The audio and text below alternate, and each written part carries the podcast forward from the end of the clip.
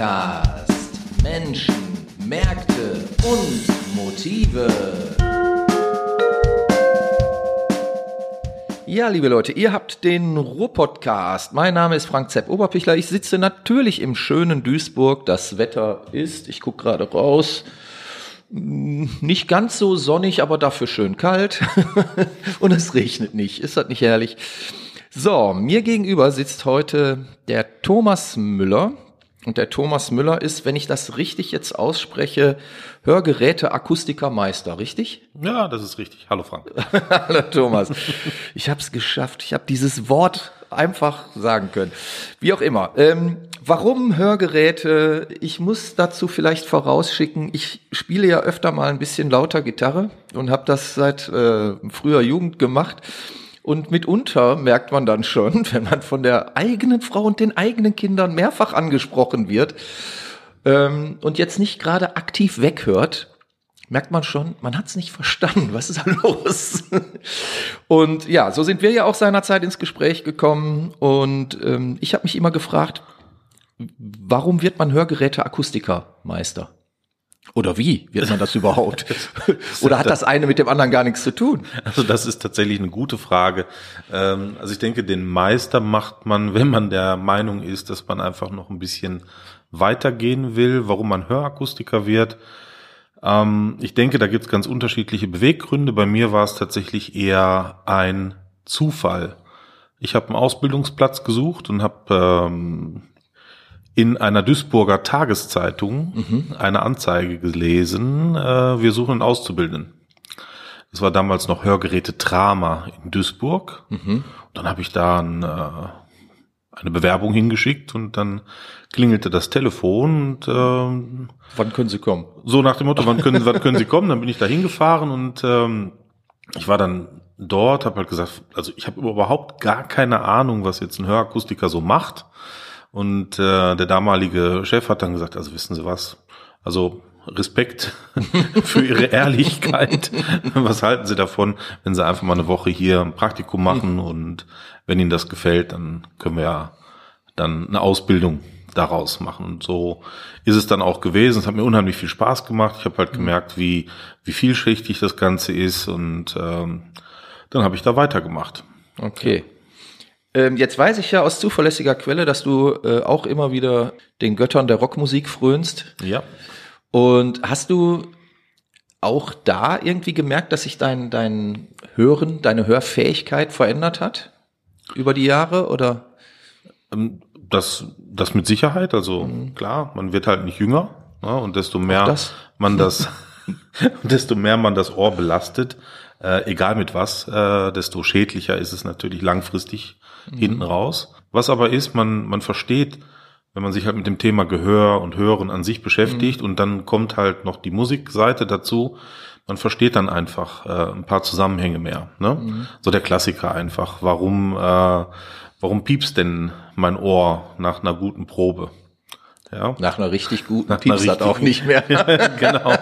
Naja, auf jeden Fall, man, man wird dann halt schon äh, so ein bisschen Probe problembewusster ja. und äh, fängt dann halt auch an, weil man einfach merkt, wo halt die Reise dahin gehen kann, dann halt auch mit Gehörschutz zu proben mhm. oder vielleicht auch die Bandkollegen davon zu überzeugen, jetzt nicht so mega laut zu sein. Oder man sucht ja. sich halt auch mal einen größeren Proberaum, wo das dann auch nicht mehr so ganz so laut ist, aber das ist das andere. Genau. Aber die großen Proberäume sind ja jetzt nicht so üppig vorhanden, schon gar nicht hier in unserer Stadt. Von daher ist man ja froh, wenn man überhaupt irgendwo ein äh, Schlupfloch findet, ja, oder wenn man, wenn man sucht, dann findet man auch. Ja, irgendwie schon. Ne? So, aber wir wollten ja gar nicht über Rockmusik heute sprechen, ähm, wobei das sicherlich auch interessant wäre. Ja, definitiv. Du hast äh, etwas entwickelt. Ja. Ne, ich glaube, mit, mit deinem Team zusammen oder genau. mit, mit Teilen äh, ähm, vom Team zusammen. Und zwar habt ihr eine Methode entwickelt, wenn ich das richtig zusammenbringe, heißt die Natural Fitting. Ja, Jetzt korrekt. erklär uns doch mal, was hat es denn damit auf sich? ich, darf ich ein bisschen weiter ausholen? Ich bitte darum. Ja. Also ich habe meine Ausbildung gemacht, dann äh, habe ich meinen Meister gemacht, dann war ich für ein äh, großes äh, Hörakustikunternehmen lange, lange Zeit in der Forschung und Entwicklung und mhm. habe da mich auch um, um so Qualitätsmanagement und sowas gekümmert. Dann bin ich dann irgendwann von dort aus in die Schweiz gegangen, mhm. habe da äh, ein bisschen Vertrieb gemacht, dann bin ich ähm, übergewechselt auf die böse Seite der Macht, dann habe ich Internetvertrieb gemacht für Hörgeräte. Mhm. Äh, und irgendwann habe ich gesagt, ich komme wieder zurück ne, in die Heimatstadt und äh, mache hier einen, einen Hörgeräteakustikladen auf. Und eigentlich so der ganze, äh, so der ganze bürokratische äh, Akt, das war gar kein Problem, einen Standort zu finden, äh, einen Businessplan zu schreiben. Mhm. Und wo ich aber am allermeisten äh, Manschetten vorhatte, das war tatsächlich, mein Gott, du warst jetzt so, so lange raus aus dem aktiven Kundenverkehr. Okay. Was hat sich jetzt in den letzten Jahren alles äh, verändert? Ja, wie viel besser sind die Methodiken geworden, Hörgeräte anzupassen? Klar, man hat immer irgendwo was gelesen, irgendwas gehört, aber nicht praktisch wirklich mhm. äh, ausgeführt. Und da hatte ich wirklich Manschetten vor und war extrem enttäuscht, als ich dann die ersten Kunden abgearbeitet hatte und es sich über acht, neun Jahre nichts verändert hat. Es waren mhm. immer noch die gleichen Probleme, ja, die gleichen Kundenaussagen und die gleichen Lösungsansätze da wie vorher. Jetzt Lösungsansätze bezogen auf was? Ähm, ja, auf, auf das Anpassen oder genau, auf generell die, auf die Bedarfslage? Genau, nee, auf, auf die Hörgeräteanpassung. Das heißt, du, du bietest dem Kunden ja ein Hörgerät an, ja. du, du misst den Kunden und sein Gehör halt durch, dass mhm. du halt eine Möglichkeit findest, irgendwo anzufangen das Hörgerät für ihn halt einzupegeln, einzustellen und äh, dann beginnt eigentlich die Probephase. Der Kunde nimmt das Gerät dann halt mit nach Hause, mhm. hört und probiert es halt in seiner gewohnten Umgebung halt aus und kommt nach einer definierten Zeit wieder zu dir und berichtet dir halt über seine Erfahrungen. Und aus den Erfahrungen versuchst du dann entweder das vorhandene Hörgerät halt zu optimieren oder, wenn es halt nicht geht, dann auf ein anderes Gerät mhm. zurückzugreifen. Mhm. Und da hatte ich mir irgendwie vorgestellt, das wird besser, kompakter, technisierter, aber war halt nicht. War halt nicht. Und ja. dann dachtest du dir, jetzt müsstest du selber was machen. genau. Und dann habe ich überlegt, was kann man machen, weil das ging mir wirklich in dem Moment mhm. ziemlich auf den Zwirn, weil ich gedacht habe, das muss doch, kann doch nicht sein. Mhm. Und äh, jetzt machen wir den Bogen wieder zurück zur Musik. Ich habe dann damals den Christoph angerufen, das war ähm, mein Freund, mit dem ich halt auch schon ewig und drei Tage mhm. Musik gemacht habe, ein ganz begnadeter Tontechniker und zudem auch noch äh, systemischer Musikwissenschaftler. Und okay. mit dem zusammen haben wir uns dann hingesetzt und haben halt versucht, das Problem zu ergründen. Und äh, er hat dann angefangen zu verstehen, was das Problem in der Hörakustik ist, weil er wirklich das Ganze von einer ganz anderen Richtung beleuchtet hat als mhm. ich. Ja, ja klar. Mhm. Und wir haben dann halt irgendwann herausgefunden, dass es kein Testsignal innerhalb der hörakustischen Welt gibt, welches über alle Frequenzbänder ein gleichmäßiges Lautheitsempfinden beim Kunden hervorrufen kann. Ja? Und dann haben wir ein Testsignal entwickelt, welches wirklich für einen Normalhörenden über den kompletten Frequenzbereich äh, gleich laut dargeboten werden kann okay. und haben das entsprechend kalibriert. Jetzt nochmal für, für die Zuhörer, die sich mit solchen Themen noch gar nicht befasst haben. Ich stelle mir das jetzt so vor, dass, ähm, wenn es heißt, also über den gesamten Frequenzbereich, dann hört derjenige mit dem Testsignal Kammerton A 440 Hertz genauso laut wie, was weiß ich, irgendwas, was bei meinetwegen äh, 8000 äh, Hertz liegt oder so. Genau, korrekt. Okay. So. Und die, und die grundlegende Problematik, die wir erkannt haben, war halt die, dass es halt nicht nur äh, um Lautstärke ging, mhm. um halt eine Lautheitempfindung herzustellen, sondern es geht hierbei auch um Geschwindigkeit. Okay. Ja? Das musst du erklären. also unser Gehirn löst Lautheit mhm. nicht nur aufgrund von Intensität an, äh, auf, sondern Lautheit kann auch dadurch entstehen, dass ein Ton schnell einschwingt und schnell wieder abschwingt. Mhm. Ja? Wenn ein Ton mit gleicher Lautheit langsamer einschwingt und langsamer wieder ausschwingt, würdest du den als leiser empfinden. Mhm. Verstehe ja? ich. Und diese zwei äh, Lautheits, ich sag mal, Dimensionen haben wir halt vereint und haben daraus wirklich ein Testsignal kreiert, welches über die Bandbreite ähm, komplett gleich laut zu kalibrieren ist. Das heißt aber, dieses äh, Testsignal ähm, spielt ja jetzt nicht alle Frequenzen gleichzeitig aus, sondern Nein, geht immer- wahrscheinlich in Stufen vor. Also Band für Band, wie bei einem Equalizer. Ja, genau. Ja? So, und wir spielen jetzt einem Normalhörenden die Bänder vor, ja, von tief nach hoch. Und der Normalhörende wird jetzt in jedem Band sagen, jo, das klingt genauso laut wie das vorhergehende. Außer der Rockmusiker, der bei 5000 Hertz ganz plötzlich nach unten geht. Genau, und das ist halt das Thema. Ne? Wenn du jetzt einem schwerhörigen Menschen, der halt zum Beispiel im Hochtonbereich seine Kerbe hat, ja, dieses Signal in der gleichen Kalibrierung über alle Bänder vorspielst, dann sagt er irgendwann, das höre ich nicht mehr. Ja. Ne? So, und der Umkehrschluss ist der, dann geben wir diesem Menschen ein Hörgerät auf die Ohren und wir stellen das Hörgerät für diesen Menschen so ein, dass er alle Bänder wieder gleich laut wahrnimmt. Mhm. Ja? Und dadurch erreichen wir einen Lautheitsausgleich, der dem des Normalhörenden sehr, sehr nahe kommt. Das heißt also, ihr habt damit ähm, die Möglichkeit, quasi ein Hörgerät nicht nur individuell anzupassen, sondern auch ähm, individuell deutlich besser anzupassen als mit allen Methoden, die es vorher gab. Genau. Okay. Und da wir halt komplett auf das äh, normal kalibrierte referenzieren, kommt hinterher auch ein normales, also ein natürliches Hören bei raus. Also das Problem, was du hast, dass die Leute sich äh, erstmal an den Klang des Hörgerätes gewöhnen müssen, das ist weg. Wenn das einmal komplett eingestellt ist nach unserer Methode, dann gehen die Leute aus der Einstellsituation raus und sagen, oh, klingt alles ganz normal. Ja, das ist schon mal Punkt eins. Gut, jetzt kann es sein, dass natürlich die Lautstärke insgesamt noch mal ein bisschen variiert werden muss, Okay, ne? Mhm. aber das hängt dann halt auch von der von der Dauer der Schwerhörigkeit ab. Wie lange bin ich denn schon so ein bisschen entwöhnt von dieser Information, von der Lautstärke?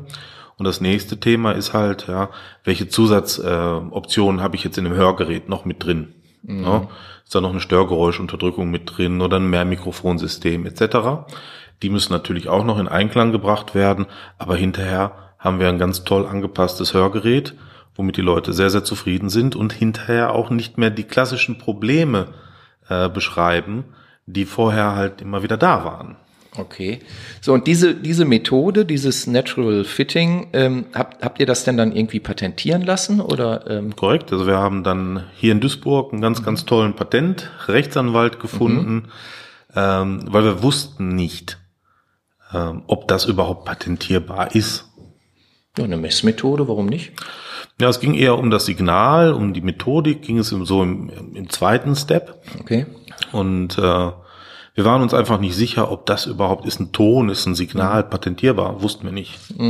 Das haben wir dann halt hier äh, dem Rechtsanwalt vorgestellt und er sagte, ja, doch, das sähe er schon, dass man das äh, schützen kann und er Okay. würde das halt auch als schützenswürdig ansehen und dann haben wir das gemacht. Wir haben halt ein deutsches und ein europäisches Vollpatent angemeldet und beides ist erteilt worden. Okay, das heißt also, letztlich, wenn ihr jetzt diese, also ihr könnt diese Methode quasi anbieten an andere ja, Hörgeräteakustiker und wenn die sich dieser Methode bedienen wollen, dann weiß ich nicht, müssen die irgendeine Lizenz zahlen oder von euch Korrekt. zumindest mal die Erlaubnis äh, einholen, dass sie das Genau. dürfen.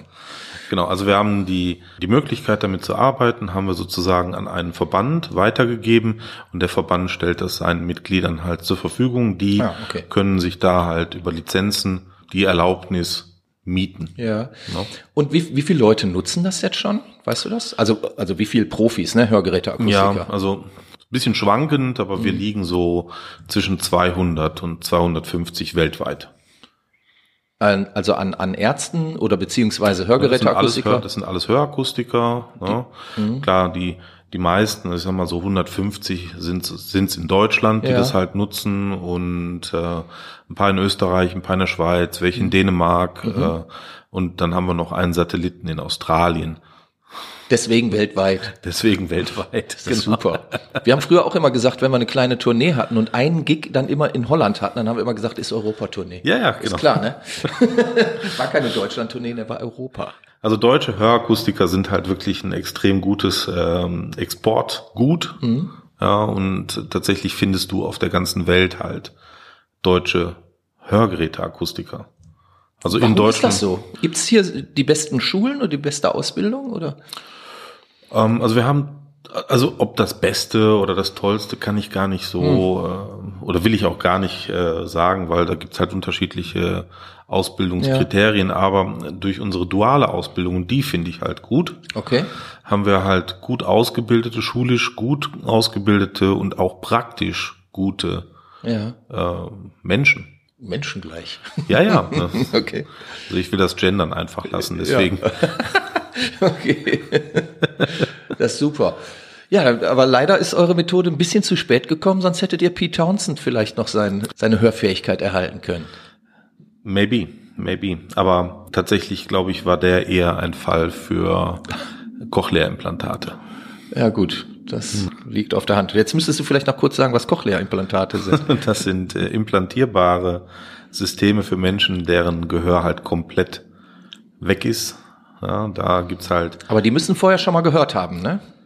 Oder? Ja, sollte, sollte sein, weil sonst kann das Gehirn halt einfach die Signale auch gar genau. nicht mehr ein, äh, einsortieren. Aber bei den Cochlea-Implantaten kannst du wirklich äh, aus Tauben oder an, aus sehr stark äh, schwerhörigen Menschen jetzt nicht wieder Hörende machen, aber du gibst ihnen halt mhm. die Möglichkeit zurück, wieder Dinge wahrzunehmen. Mhm. Und dann ist es halt Rea-Aufgabe, das wieder zu verknüpfen, um daraus wieder Informationen zu generieren, die man mhm. dann halt auch lesen oder verstehen ja. kann. Hattest du jetzt als aktiver Hörgeräte-Akustikermeister auch schon mal so Fälle, wo du gesagt hast, Mensch, also mit dem Hörgerät kann ich jetzt hier ehrlich gesagt nichts mehr anfangen? Haben wir regelmäßig. Ja, okay. Also wir mhm. sind nicht nur ähm, sag mal, Hörakustiker, sondern wir, wir, sind spezialisiert in Teilen halt auf äh, berufsgenossenschaftliche mhm. Versorgung. Wir sind spezialisiert auf Petakustik, also die Hörversorgung von Kindern und Kleinstkindern, mhm. weil Kinder sind keine kleinen Erwachsenen, da muss man halt ein bisschen äh, spezieller dran gehen.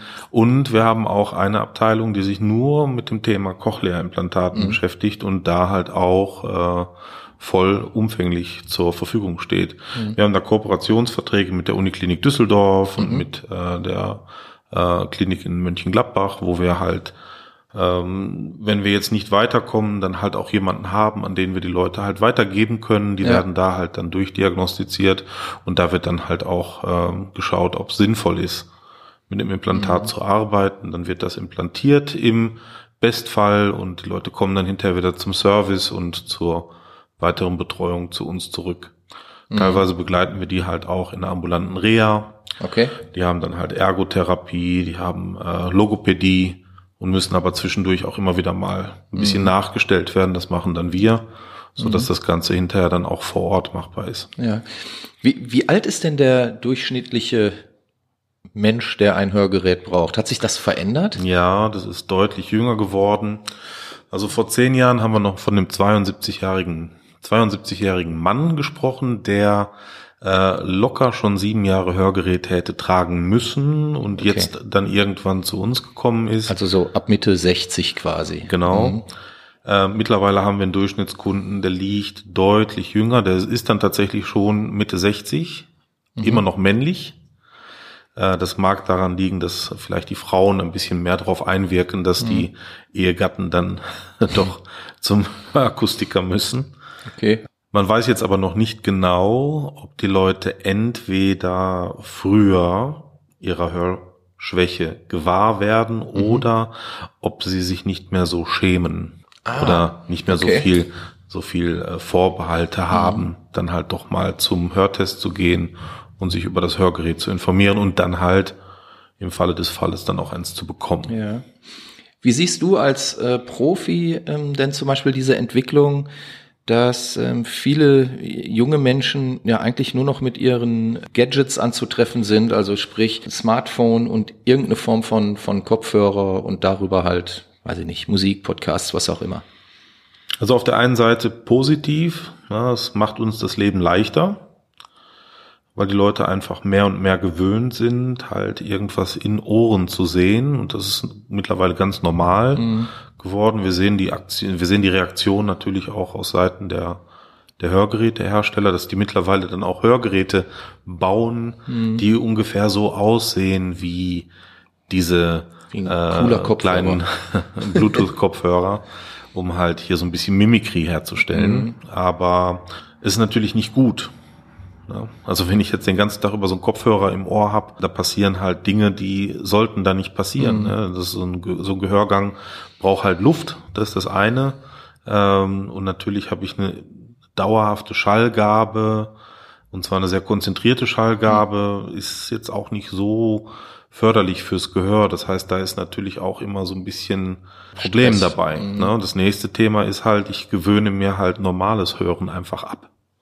Okay. Ja, ich kann ja. halt nicht mehr vernünftig orientieren, wenn ich halt die ganze Zeit immer ein Stöpselchen im Ohr hab. Mhm. Ich kann äh, ich kann halt Dinge nicht mehr aus der Masse heraus hören, wenn ich halt die ganze Zeit zugeschaltet werde. Das äh, funktioniert nicht mehr. Ja. ja. Jetzt haben wir ja früher auch den berühmten Walkman ähm, gehabt und hatten aber ja diese Kopfhörer auf dem Ohr, nicht ja. im Ohr. Ähm, macht das auch einen Unterschied fürs, fürs Gehör? Ja, wie gesagt, die Schallgabe ist dann nicht ganz so konzentriert wie mhm. jetzt bei diesen äh, Earbuds, diese mhm. einsteckbaren Kopfhörer. Die Klangbarkeit damals war aber auch eine andere. Ja, klar. Ja, natürlich konntest du das Ding bis äh, zum, zum geht nicht mehr halt aufreißen. Ja, aber das hat dann auch nicht mehr gut geklungen. Mhm. Ne? Genau. Mhm. So mittlerweile kannst du so einen Kopfhörer wirklich relativ äh, laut machen. Dadurch, dass du halt eine konzentrierte Schallgabe hast, kommt da mhm. richtig Wumms auch ans Trommelfell und es klingt eigentlich immer noch relativ äh, gut. Mhm. Ne? Und je nach Qualität deines Kopfhörers und der Art und Weise der Musik, die du hörst. Also ich, ich kann keinem verdenken, auch gerne mal die Musik laut zu machen. Ich auch ich brauche das auch manchmal und äh, ich, ich mag das auch morgens, wenn ich noch so ein bisschen im Halbtran bin, dann einfach im Auto zu sitzen und äh, die Anlage halt bis zum Erbrechen hochzureißen, um einfach Energie zu tanken. In Schwung zu kommen. Ja. Mhm. Aber auf Dauer ist es natürlich jetzt keine wirklich gute Option. Ja. Wie sieht's denn aus mit dem Gegenteil? Also gibt's auch so etwas wie Entspannung fürs Ohr? Also ich sag mal, die, die Alternative kann ja jetzt nicht reine Stille sein oder so, aber gibt's Doch. Ja gut, aber wie, wie, wie bekommt man denn reine Stille? Ich meine, wir wohnen ja hier in einer größeren Stadt und ähm, man hat eigentlich ja immer irgendeine Form von, von Geräuschkulisse um sich herum. Welche Möglichkeiten gibt es denn, teilweise ja auch nachts, je nachdem, wo man wohnt, wenn das eine, eine viel befahrene Straße ist oder so, hast du ja auch nachts äh, einen gewissen Lärmpegel. Welche Möglichkeiten gibt es denn, das, das Gehör vielleicht mal so richtig zum Runterkommen zu bringen? Also das eine ist natürlich Gehörschutz, ne? auch mhm. da sollte man den aber nur nutzen über Nacht, mhm. wenn es halt gar nicht anders geht. Weil wie gesagt, mhm. das das Ohr, der, der Gehörgang braucht halt auch Luft. Ja, okay. Mhm. Ja, und wenn halt die Luft da nicht reinkommt, dann äh, kann halt sehr schnell auch da ein Klima im Gehörgang entstehen, was nicht so wirklich gut ist. Mhm. Äh, das kann zu Gehörgangsentzündungen führen, das wollen wir alle nicht. Ne? Ja. ja. Ähm, aber ansonsten einfach mal so ein Waldspaziergang. Das äh, ist mal wirklich Entspannung fürs Ohr. Ja, das ist doch eine, ein cooler Tipp, Rauschen, den die Zuhörer hier jetzt Vögelchen, bekommen. Vögelchen hören, ja, ne, also tatsächlich mal ähm, so ein bisschen Entschleunigung ist, glaube ich, immer ganz gut. Mhm. Das Problem ist halt unser Gehör, unser Ohr kann sich wieder so ein bisschen aufrichten, wenn es unter 40 Dezibel belastet wird. 40 Dezibel ist jetzt nicht wirklich laut, das ne? ist nicht laut. Das ist mhm. eigentlich, eigentlich äh, sehr, sehr leise. Und das deutsche Standardschlafzimmer sollte um 40 dB laut sein. Hm. Dann darf aber auch keiner neben dir liegen, der atmet. Das wird dann schwierig. Ja, ja. wird dann auch einsam irgendwann. ja, genau. Also von daher, das ist halt ein bisschen problematisch, aber Faktum ist, dem, dem Ohr ein bisschen Ruhe zu gönnen und halt mhm. Naturgeräusche zu hören, Wald, Blätterrauschen, Vögelchen oder Meer, auch super. Mhm. Ja. Jetzt hatten wir ja früher hier gerade in, in unserer Industrieregion, die wir ja sind hier im, im Ruhrgebiet, stelle ich mir vor, wenn, wenn ich auch so die, die Elterngeneration anschaue, also ne, mein Vater ähm, hat halt hier äh, bei Mannesmann im, im Stahlwerk gearbeitet und auch seine Kollegen und Skatbrüder und so, die haben ja, die waren alle auf dem Werk. Ne? Und im Ruhrgebiet war man entweder äh, auf dem Werk oder im Berg oder bei der Bahn. Irgendwie viel mehr anderes gab's ja kaum. Und ähm, das waren ja alles Jobs, wo du sehr häufig mit sehr großen Lärmbelästigungen zu kämpfen hattest. Ist diese Generation davon vielleicht noch ganz anders geprägt als wir heute, die wir eher in Büros sitzen? Ja, ja, ganz klar. Also die haben sich natürlich ihre Hörfähigkeit ganz häufig auch durch die Arbeit kaputt gemacht. Mhm. Ja. Also ich erinnere mich noch, ich habe äh, eine Zeit lang mal in Oberhausen gearbeitet und da hatte ich einen Kunden, der war wirklich, wirklich extrem schwerhörig. Mhm. Ja. Da gab es aber halt diese Cochlea-Implantat-Diskussion noch nicht so wirklich. Und der erzählte halt, der war Kesselschmied auf der Hütte.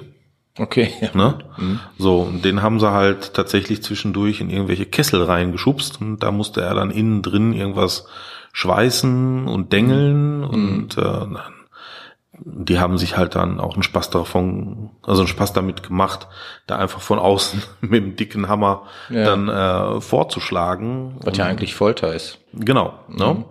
Und das hat er dann so erzählt und sagte, ja, aber Gehörschutz habe ich ja nie getragen. Ich wollte jetzt nicht als Mimi gelten. Ja, ja aber das war halt damals so. Die haben halt auch dann sich nicht mhm. geschützt, obwohl vielleicht sogar die Möglichkeit bestanden hätte, aber so, so, ich sag mal, gewahr der Gefahr waren mhm. die Leute sich noch gar nicht. Ich glaube, das Bewusstsein war auch einfach genau. nicht da. Also aber es ist heute immer noch so.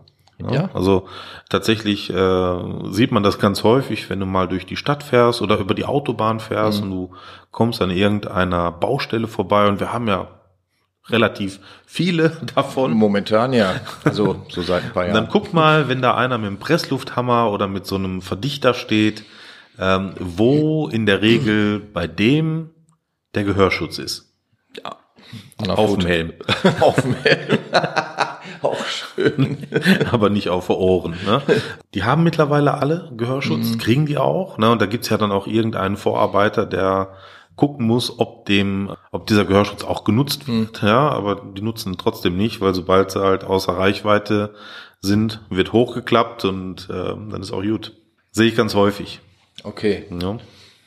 Ja, dann können wir doch jetzt hier mal ein Plädoyer für den Gehörschutz vielleicht halten. ist auf jeden Fall eine gute, gute Nummer und wenn er stört, äh, gerne vorbeikommen. Wir sind tatsächlich äh, PSA-Ausstatter. Äh, das heißt? Persönliche Schutzausrüstung. Das heißt, ihr könntet auch mal Gehörschutz einmessen so genau. gesehen. Oder so anfertigen, dass, dass er angenehm zu tragen ist. Dass er angenehm zu tragen ist, dass mhm. er dich halt auch während deiner Arbeit nicht stört, dass er halt auch auf deine Arbeitsverhältnisse und Arbeitsbedingungen halt maßgeschneidert ist. Ne? Weil jetzt, äh, man stelle sich vor, auf dem Bau ist es eine andere Bedingung als jetzt zum Beispiel in der Lebensmittelindustrie. Mhm. Ja? Klar. Heißt das, ihr könntet also auch für Rockmusiker Gehörschutz äh, ja. anfertigen, der ein bisschen anders aussieht als diese Filter, die man sich früher ins Ohr gesteckt hat. A, A können wir das, äh, B äh, bieten wir auch In-Ear-Monitoring an. Okay. Also wir haben da verschiedene äh, Anbieter, mit denen wir zusammenarbeiten, mhm. wo die Leute auch reinhören können. Ähm, von, von eins bis, ich glaube, fünf oder sechs Wege gibt's mittlerweile. Mhm. Dann können die Leute sich da mal reinhören. Also da ist auch für jeden Geldbeutel und halt auch für jeden Geschmack etwas vorhanden. Jetzt ist aber ja nicht jedes Ohr gleich. Also ähm, ich denke mal, der Ohrraum, der Hörraum ist ja mit Sicherheit auch sehr individuell. Ja. Heißt das, dass dann jedes Paar äh, in ihr Monitorgerät quasi individuell angepasst wird? Wird das ausgegossen oder wie wird das gemacht? Genau, also wir nehmen eine Abformung von mhm. dem Gehörgang und dem ja und der Ohrmuschel. Mhm. Und diese Abformung wird dann in ein äh, CAD-Lasermodell oder in so ein 3D-Modell äh, gelasert, mhm. wird halt richtig eingescannt. Und mit diesem Modell kann halt dann jemand hingehen und kann sich anschauen, wo genau müssen die Lautsprecher positioniert werden, wie muss äh, der Auslass gemacht werden, damit dann hinterher auch das so reinpasst, wie es reinpassen soll. Mhm. Und dann wird das halt mit einem Laserdrucker gedruckt Und dann ist es aber dann noch Handarbeit, dann tatsächlich die Sachen auch so zu positionieren, wie sie dann halt vorher schon im Modell angedacht waren. Cool. Heißt also letztlich hat man ja viele Möglichkeiten, ja. sein, sein Gehör zu schützen und auch, wenn es schon ein wenig in Mitleidenschaft gezogen wurde, wieder einigermaßen Dagegen was zu tun, genau. Ja. Okay. Jetzt die Frage, die mich noch beschäftigt, wer ist häufiger betroffen, Männer oder Frauen? Also die Grenzen verschwimmen tatsächlich. Also mhm. Also früher waren Männer halt häufiger in Lernberufen. Ich denke, das ist äh, mittlerweile relativ gleichförmig ne? und es hat einfach auch was mit dem Stress zu tun. Ne? Also mhm. wenn ich halt mein, mein Gehör oder mein, mein Alltag sehr stressig gestalte und halt dadurch mein Gehör sehr stark belaste, dann ist die Wahrscheinlichkeit halt groß, dass dann da irgendwann ein Schaden draus mhm. entsteht. Mhm. Ne? Und mittlerweile ist halt auch eine andere Belastung da. Ne? Wenn ich jetzt in einem Büro sitze und die ganze Zeit telefoniere und ich aber die ganze Zeit unter Stress halt auch noch äh, mithalten muss, dann ist es genauso eine stressige Situation, so eine Belastung, wie als wenn ich jetzt äh, irgendwo Lärm ausgesetzt bin. Mhm. Ne? Das ist halt über, über die Dauer eine andere Nummer. Ne? Okay. Also von daher, Frauen sind genauso betroffen von, von Schwerhörigkeit wie Männer. Die Wahrnehmung ist, glaube ich, bei Frauen eine andere. Was heißt? Also tatsächlich ist es halt so, dass sehr häufig Ehepartnerinnen ihren Mann zu uns schicken oder mit ihrem Mann zu uns kommen, weil sie der Meinung sind, er hat den Fernseher zu laut oder mhm. zu komisch ja, eingestellt. Und dann kriegt der Mann das Hörgerät, dann geht er nach Hause, stellt sich natürlich den Fernseher entsprechend leiser mhm. und dann merkt auf einmal die Ehefrau, ups, ups, jetzt kriege ich auch nichts mehr mit und, dann, und obwohl sie vorher gedacht hat, sie hört noch wunderbar ja, und ja, ihr Mann ist halt sehr stark betroffen, hat sie dann häufig auch hinterher dann vielleicht ein Hörgerät oder zwei am Ohr ja, auf jeden Fall ein spannendes Thema, wie ich finde, ähm, weil es mich ja auch ständig begleitet. Also spätestens, wenn man Musik macht. Ne? Genau, und äh, sie mag die Musik nur, wenn sie laut ist, ist tatsächlich nicht nur ein Song. Nee, also äh, ich kann das nachvollziehen. Ja, es, klingt halt alles anders, wenn es ja. laut ist. Ne? Es, es verschwimmen die, die Frequenzunterscheidungsfähigkeiten mit der Lautstärke. Mhm. Dementsprechend reagiere ich anders auf laute Musik als auf äh, leise dargebotene Musik. Mhm. Stimmt es eigentlich, dass man, ähm, wenn man Alkohol getrunken hat, dass die Hörfähigkeit abnimmt? Das ist korrekt. Ja, weil die Nervenweiterleitung wird halt etwas eingeschränkt. Mhm. Man kriegt halt dann zwar immer noch alles mit, mhm. aber das ist auch wieder ein zeitlicher Aspekt. Ne? Das äh, kommt halt an und das Gehirn reagiert halt später und kann halt dann die Sachen nicht mehr so wirklich verknüpfen. Deswegen kann man ja auch ganz gut in allen Sprachen dieser Welt unterhalten, mhm. ab einem bestimmten Pegel. okay, über die Qualität lässt sich dann vielleicht noch streiten. Das, das ist, das ist, das ist definitiv. Aber ich meine, es ist natürlich auch eine, eine prima ähm, Ausrede, ne? Wenn, wenn man dann gefragt wird, warum hast du mich denn gestern so angeschrien, dann kann man sagen, du, ich war rotzevoll und genau. mein Gehirn hat einfach nicht mehr gearbeitet. Ja, aber ähm, auch da ist es natürlich wieder ein Problem, wenn ich halt vorher, sag mal, wenn ich das am Wochenende mache. Mhm. Ja, ich gehe halt am Wochenende irgendwo hin, wo es laut ist, ne, sei es eine Diskothek oder irgendein Club oder bei einem Konzert und Dem, demnächst äh, zumindest wieder. Genau, demnächst mhm. zumindest wieder. Und ich trinke mir da so meine Bierchen und ich unterhalte mich mit den Leuten, dann funktioniert das wunderbar bis mhm. zu einem mhm. bestimmten Punkt, klar. Wenn ich die Woche über wenig belastet wurde, klappt das toll. Mhm. Die ganze Woche über halt meine, mein Pensum durchgearbeitet habe, dann bin ich irgendwann halt auch durch. Dann mhm. funktioniert das auch nicht mehr so gut am Wochenende. Ja, wie gesagt, spannendes Thema. Ähm, fällt dir jetzt spontan noch was ein, was du dringend als Appell vielleicht an den Hörer, an die Hörerin äh, loswerden möchtest? Definitiv, also, also Appell nicht, aber eine Bitte. Es ist doch ähm, wirklich mittlerweile so, wir gehen einmal im Jahr zum Checkup, zum Arzt. Mhm. Ja, äh, wir lassen einmal im Jahr irgendwie unsere Augen checken, dann doch bitte einmal im Jahr. Tun auch. wir das?